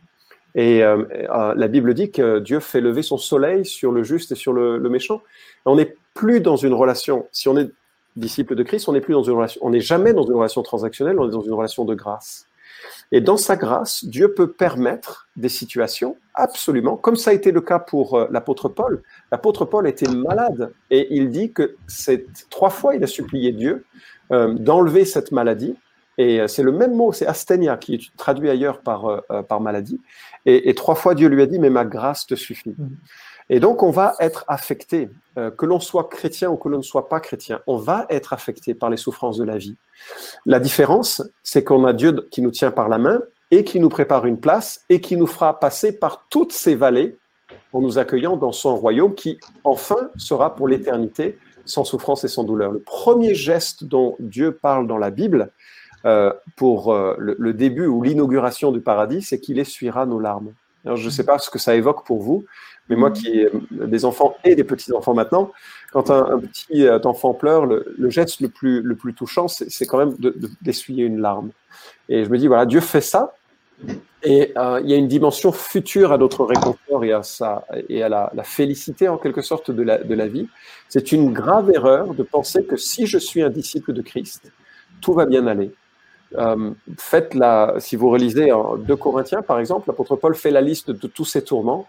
Je vous garantis qu'il était un vrai disciple de Jésus, mais ça, ça a été dur pour lui. Parfois, la vie chrétienne, elle est compliquée.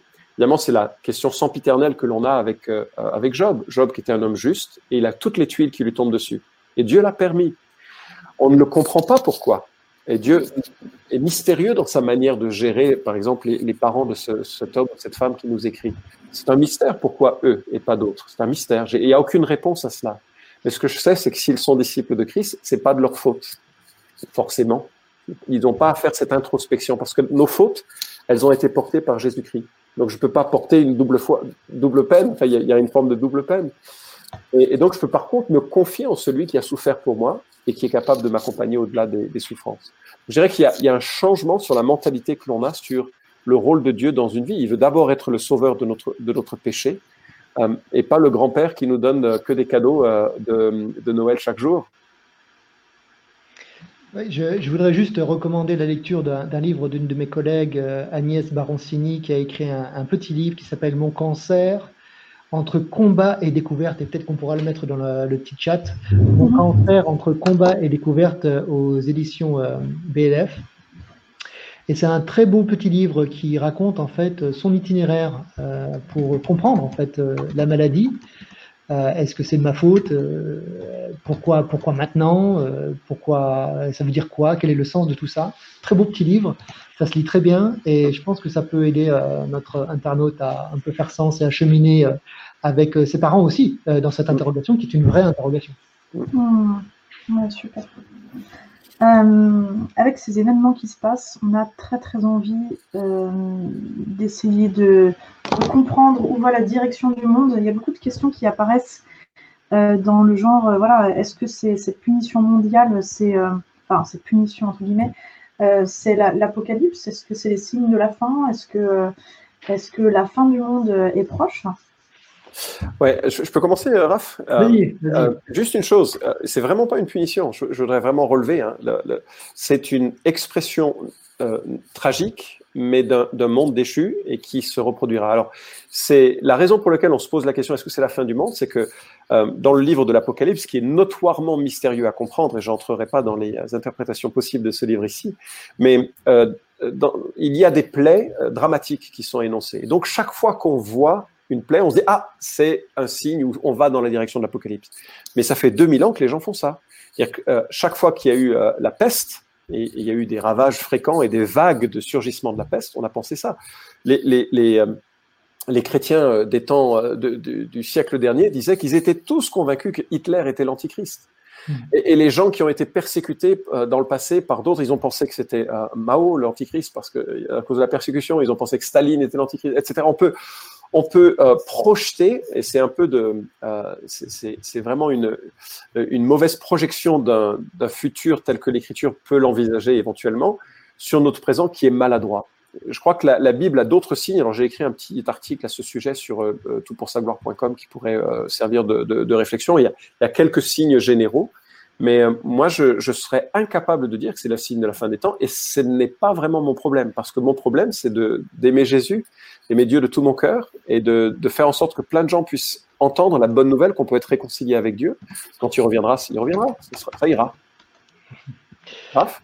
Ouais, non, mais c'est tout à fait juste. Un autre article aussi que notre équipe Imagodei a écrit récemment, comme un parfum de fin du monde, sur le site de imagodei.fr. Je vous invite à, à, le consulter. Et ça donne aussi euh, un peu d'éléments de réponse sur cette question qui est une question profonde, souvent anxiogène, mais qui n'a pas forcément besoin de, de l'être. Voilà. On a vécu plein de, de, de, mises à jour. Hein. Euh, le bug de l'an 2000, c'était la fin du monde. Euh, le calendrier Maya en 2012, c'était la fin du monde. Enfin, y a, récemment, euh, il y, a, y, a aussi des prophètes euh, autoproclamés, euh, même d'origine chrétienne, d'inspiration chrétienne, qui ont annoncé la fin du monde. Un jour, quelqu'un dira vrai, mais voilà. Oui, j'en profite aussi pour dire que Florent n'a pas qu'écrit un article sur le sujet, il a écrit un livre en fait sur la question, notamment sur le sur 2012 où on évoquait ouais, aussi cette fin du monde et donc calendrier Maya. Et donc, tu, tu, traites le sujet à fond dans ce livre-là. Je vous mettrai aussi le, le lien. prochaine question, une question qui est remontée beaucoup dans les, dans les sondages. je ne sais pas si c'est une question rhétorique, mais elle fait réfléchir. Si Dieu est l'accusé comme on le, on le, présente là ce soir, alors qui prend la place du juge? Ah ben c'est nous Ah bah si, mais c'est ça qui est extraordinaire dans cette histoire-là. Euh, c'est ce qu'on fait depuis le début. Euh, c'est pas compliqué. Vous regardez en fait, euh, vous, lisez les trois premiers chapitres euh, de, de, la Genèse, le premier livre de la Bible, vous avez tout compris. dans le chapitre 1, Dieu dit qu'il crée le monde et qu'il nous crée nous. Donc ça veut dire que dans le chapitre 1, on comprend que Dieu est créateur et nous, nous sommes créatures. Jusque-là, pas trop compliqué. Dans le chapitre 2, il donne un ordre. Il dit à l'homme, ça tu peux faire, ça tu peux pas faire. Du coup, dans le chapitre 2, on comprend que Dieu n'est pas que créateur, il est aussi législateur. Et que nous, on n'est pas seulement créature, mais on est aussi responsable de nos actes. D'accord? Donc, chapitre 1, Dieu créateur, nous créatures. Chapitre 2, Dieu législateur, nous responsables de nos actes. Chapitre 3, c'est là que ça se complique. Il y en a un qui arrive et qui dit tout ça, c'est un non-sens. Euh, pouvez, vous pouvez usurper finalement, et inverser les rôles. c'est tout le sens, en fait, du chapitre 3, et de dire, inverser les rôles, et vous devenez créateur et législateur. Et, quand ça se passe, la première des choses qui, va s'opérer dans l'histoire de l'humanité, chapitre 4, 5, 6, 7 et après tout le reste jusqu'à la fin, jusqu'à la fin des temps, c'est cette usurpation, euh, c'est cette usurpation de prérogative. C'est-à-dire que l'homme va se décréter législateur et créateur. Alors, il est législateur dans le sens que c'est lui maintenant qui dit ce qui est bien et ce qui est mal. Et quand moi je pose, euh, si tu veux, des, questions aux gens en disant est-ce que vous croyez Dieu, en Dieu, ou si, si, vous aviez une question à lui poser, 99% en fait que les objections ont, que les gens ont contre Dieu, sont des objections de l'ordre moral. Ils pensent que c'est Dieu qui a un problème. Parce que si Dieu était bon et si Dieu existait, ceci il ferait quelque chose par rapport au Covid, et patati, et patati, patata. Et donc ça montre bien que finalement, on a fait ce changement, cette usurpation. On est devenu législateur et du coup, maintenant, c'est Dieu qui doit rendre compte. Mais ça va plus que là, ça va plus que ça. On, ne sait pas d'où vient euh, l'origine du, virus. Mais si par malheur, ce virus euh, vient du labo P4, on ne sait pas. Et que ça soit fait de la main de l'homme, lui qui se prétend aujourd'hui être créateur, alors à ce moment-là, euh, la, boucle est bouclée. C'est-à-dire que, quand l'homme est aux commandes et qu'il est à la fois législateur et créateur, on est d'accord, tout part à l'envers. Et, le grand complot divin, ça va être justement de réinverser cela. Euh, mais Dieu, parce qu'il est gentleman, il va le faire de manière élégante, pas comme nous. Il ne va pas l'usurper. Il va s'inviter. Et, le chemin en fait de la foi, c'est accepter que c'est lui qui est créateur et législateur et que moi je ne suis pas. Euh. Donc, ou bien on peut vivre euh, semblable à Dieu, ou bien on peut vivre à l'image de Dieu. À l'image de Dieu, c'est lui qui est créateur et c'est lui qui est législateur. Quand on vit semblable à Dieu, on l'accuse de tous nos maux. C'est la maladie de l'âme. Un complément, Florent euh, C'est très intelligent et très bien dit. très bien. Euh, je vous pose encore euh, peut-être une dernière question. Je ne sais pas depuis quand on a commencé. On a commencé à moins 20. Je vais vous poser encore deux, trois questions. Est-ce que l'homme a le droit de demander que Dieu cesse la pandémie alors qu'il n'est pas prêt à abandonner ses mauvaises pratiques, le mensonge, l'adultère, la convoitise? Est-ce que c'est juste de demander à Dieu d'intervenir, d'arrêter les choses, de guérir, alors qu'on sait que on n'est pas clean euh, moralement parlant ah, Moi, je dirais absolument. Et en fait, euh, j'ai trouvé la, prière de la, femme de mon patron euh, dans l'organisation pour laquelle je travaille d'une profondeur spirituelle remarquable. Elle a prié, Seigneur, arrête cette pandémie, mais pas les leçons qui lui sont attachées. Hmm. Et je me suis dit, ça, c'est la compréhension profonde un peu de notre place et de la, place de Dieu. Mais bien sûr, il faut intercéder pour la, il faut intercéder pour la fin du malheur.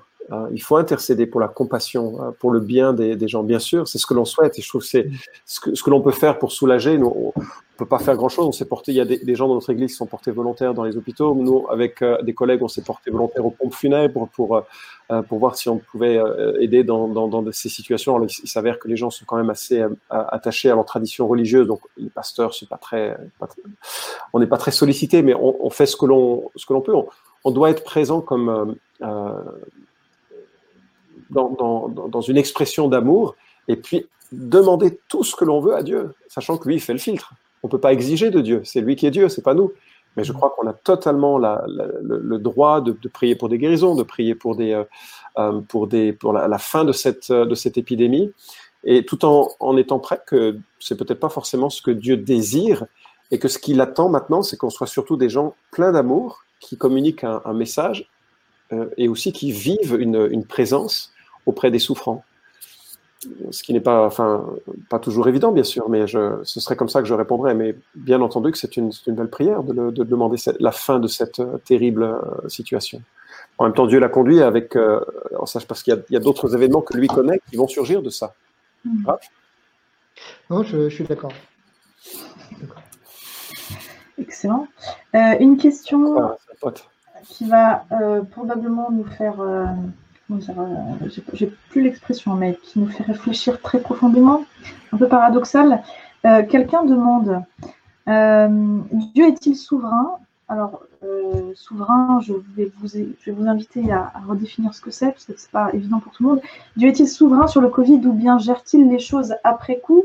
En gros, est-ce que Dieu est 100% au contrôle ou alors, euh, bim, le Covid arrive et il est en panique, il doit vite gérer ce qui se passe? Comment ça marche en fait? Mm.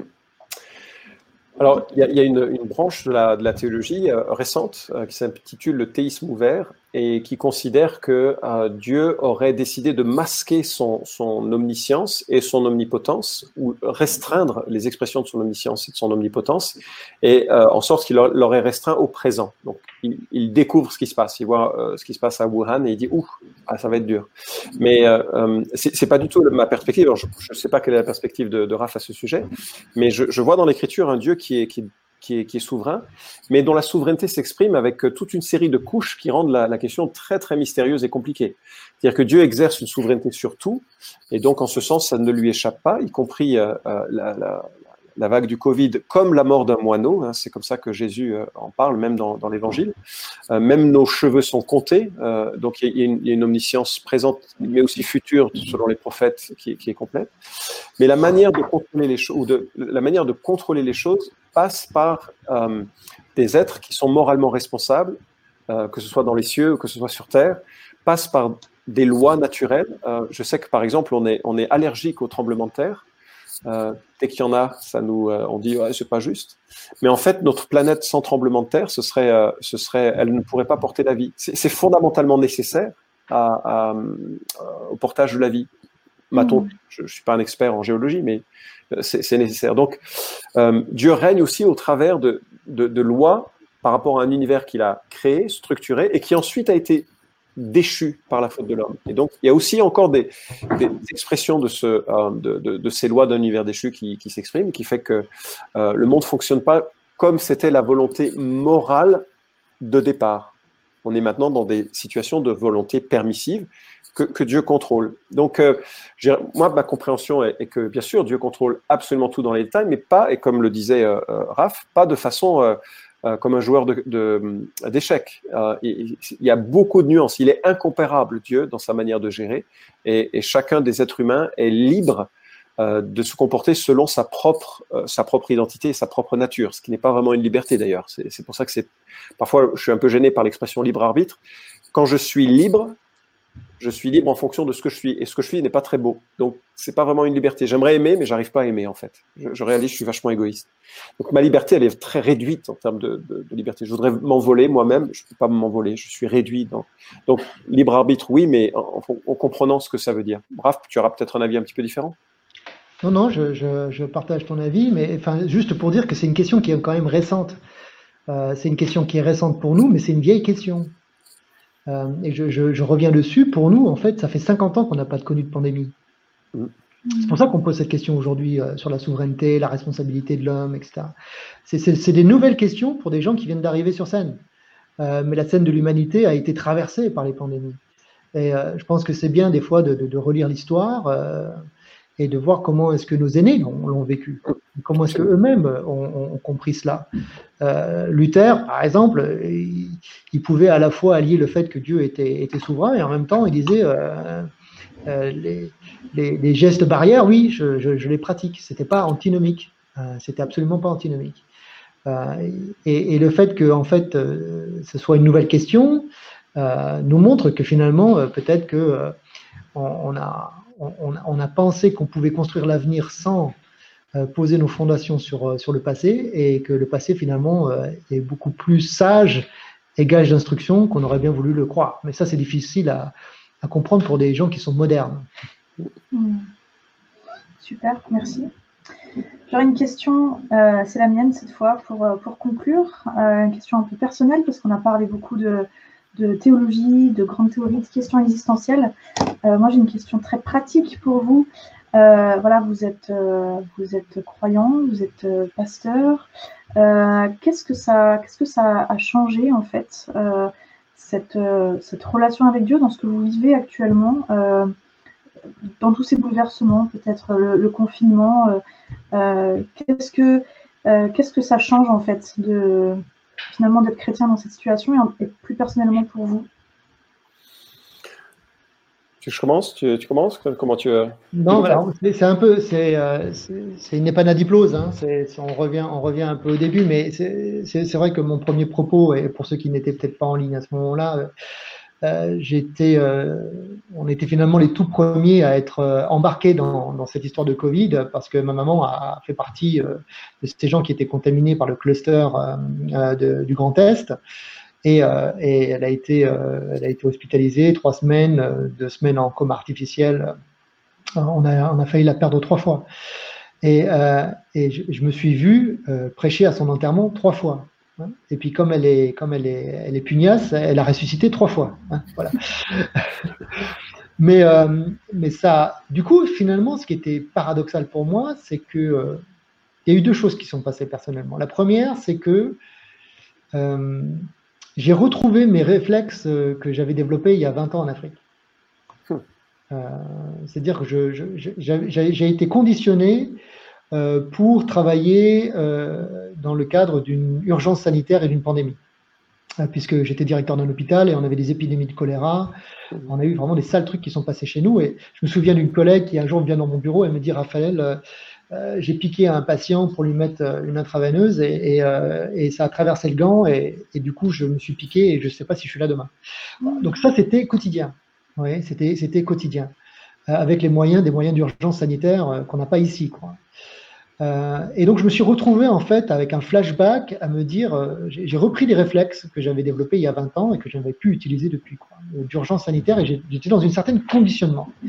Puis le fait aussi émotionnellement de passer par cela de, de, point de vue plus personnel avec, avec ma maman et puis avec mon père, avec ma famille et tout ça, ça fait que finalement, lorsqu'elle est sortie de, cette histoire et qu'enfin on a pu dire qu'elle était sortie d'affaires, eh ben moi j'étais prêt à être déconfiné. Quoi. j'ai pas compris pourquoi est-ce qu'on était encore euh, enfermé pendant six semaines. J'avais tout vécu en, un espace hyper restreint. Donc c'était quelque part violent. Ça a été un flashback et ça a été euh, une, une, un, espèce de trauma euh, personnel, psychologique fort. mais en même temps, spirituellement, ça nous a, c'est venu nous chercher très profondément, avec, avec les enfants, avec mon épouse, avec ma famille élargie. Et donc, euh, j'en sors, euh, j'en sors rincé, euh, si vous voulez. Et il, me tarde d'être, déconfiné. Et, je suis des fois, je dois le dire, je suis des fois un petit peu impatient ou, agacé. et il faut que je, comprenne que j'ai eu un parcours dans cette histoire-là qui est vraiment singulier. Et donc, je ne peux pas être impatient envers des gens qui continuent à vivre dans une certaine anxiété. Euh, parce qu'ils n'ont pas vécu le chemin que moi j'ai vécu. Et donc c'est un effort que j'ai besoin de faire, de me rappeler que euh, Dieu merci, euh, Dieu est, lent et il est compatissant et, et, il nous réexplique les choses maintes et maintes et maintes et maintes fois. C'est ce qu'on a essayé de faire ce soir.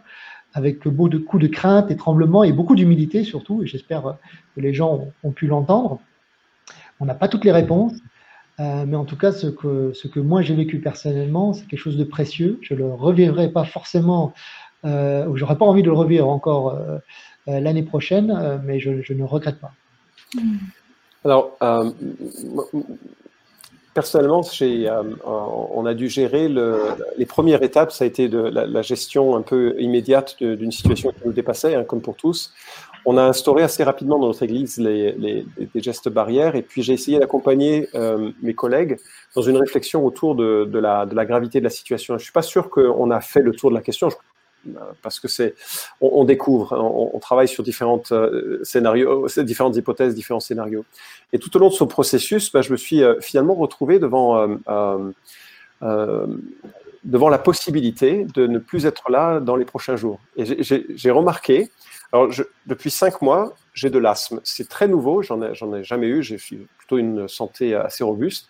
Mais depuis cinq mois, j'ai de l'asthme. Donc, ça me met dans le, le, les catégories à, risque. Surtout que j'ai au début refusé de, de me soigner parce que euh, je voulais pas prendre des choses trop fortes. Euh, et, donc, euh, je voulais prendre des choses plus, plus, plus, naturelles. Je pensais que ça, ça allait passer.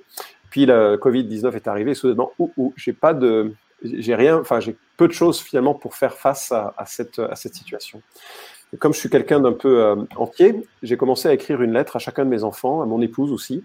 D'ailleurs, ils ne le savent pas, hein, c'est dans une enveloppe euh, quelque part dans, dans, mon bureau, parce que j'étais sûr que j'allais y passer. Puis je me suis dit, OK, c'est quoi les dernières choses que je dois faire avant d'être emporté par, euh, par la maladie. Donc j'ai réglé mes affaires administratives et puis j'ai fait plein de podcasts. pour tout pour sa gloire. C'est pour ça. clair. Et puis je suis prêt, je suis prêt à partir. Et, je dirais que la, ce, qui, ce, qui, ce qui est assez euh, frappant, c'est que la mort éclaire la vie, en fait. C'est que, alors, je n'ai pas été en danger. Euh, voilà, je, je on, on, a, on, a, on, a, fait ce que l'on devait faire avec nos voisins autour de nous, en prenant les précautions, les, puis les courses, etc., en prenant les, plus de précautions. En fait, je suis assez en paix euh, de mon départ ou de, mon, de, rester en place, mais j'ai trouvé que la, la mort ou la perspective de la mort éclairait beaucoup la vie, c'est choses, les choses importantes. Et, euh, euh, mais quand ça devient un petit peu plus près, on se dit ah ouais, mais il y a, y a quand même y a tellement de belles choses que j'ai pas reconnues comme belles. Et, et je, je, me suis mis à, à, vraiment louer Dieu pour plein de choses qui avaient été des cadeaux dans, dans l'existence et pour lesquels j'avais pas toujours été aussi sensible que, que c'était vraiment des, des, cadeaux. Et, et donc, tu es revenu en arrière, comme le Samaritain. c'est ça, c'est ça. Et puis après, je me suis dit, mais parce qu'évidemment, quand on regarde en arrière, on voit aussi euh, la, la, pourriture, la putritude hein, du cœur. On voit, on voit pas que des choses qui sont, qui sont sympas. Et on se dit, on prend la mesure de la grâce. Et je dis que Dieu soit descendu sur terre en Jésus pour m'offrir une réconciliation complète. Parce que lorsqu'il meurt sur la croix, hein, comme Raphaël l'a souligné, il a payé la dette une fois pour toutes.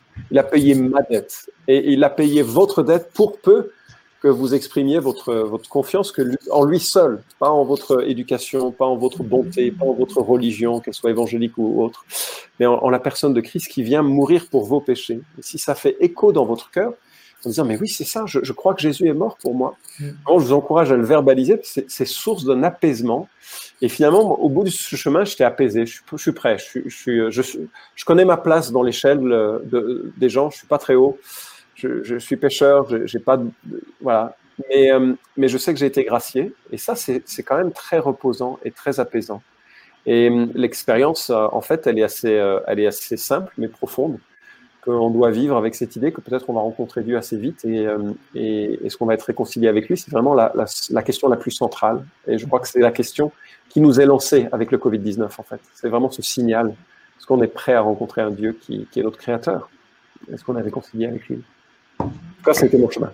On profite aussi euh, pour euh, dire à tous ceux qui, qui, qui, qui ont voulu poser leurs questions et qui n'ont pas pu le faire, merci parce que euh, moi, je vois le compteur, on est à 1087. Euh, désolé encore pour le, pour le démarrage hyper scabreux. C'était du rock and roll, euh, mais on a pu quand même le faire. Euh, merci Seigneur. Euh, on a produit euh, avec toute l'équipe avec laquelle je travaille pas mal de ressources, des podcasts, des articles de fond. Vous allez sur imagodei.fr, imagodei.fr, vous allez trouver des podcasts Sagesse et Morito. Et c'est des éclairages qui vont vous donner un peu des éléments aussi de, compréhension. Ça a été écrit pour, pour des personnes qui, qui n'ont pas la foi qui s'interrogent sur Dieu et justement ça, vous permet d'aller un peu plus loin dans la réflexion et de vous dire ok j'ai envie de débriefer, j'ai envie de, de, comprendre comme disait Florent euh, cette épidémie ça, ça, me fait réfléchir à des questions d'éternité. Je suis confiné, j'ai le temps de consommer, alors consommez bien, sans modération, imagodei.fr. Merci beaucoup Florent et Raphaël. Et euh, ouais, excellent, merci infiniment. Je pense qu'on peut les, les, les applaudir euh, euh, dans le chat. Et puis je rebondis sur ce que tu disais, Raphaël. Euh, on a aussi euh, beaucoup de ressources sur le site Tout pour savoir. Et il y a aussi une conférence qui a été faite euh, sur trois jours gratuite, tout en ligne, où on traite de la question de un Dieu bon dans un monde en crise.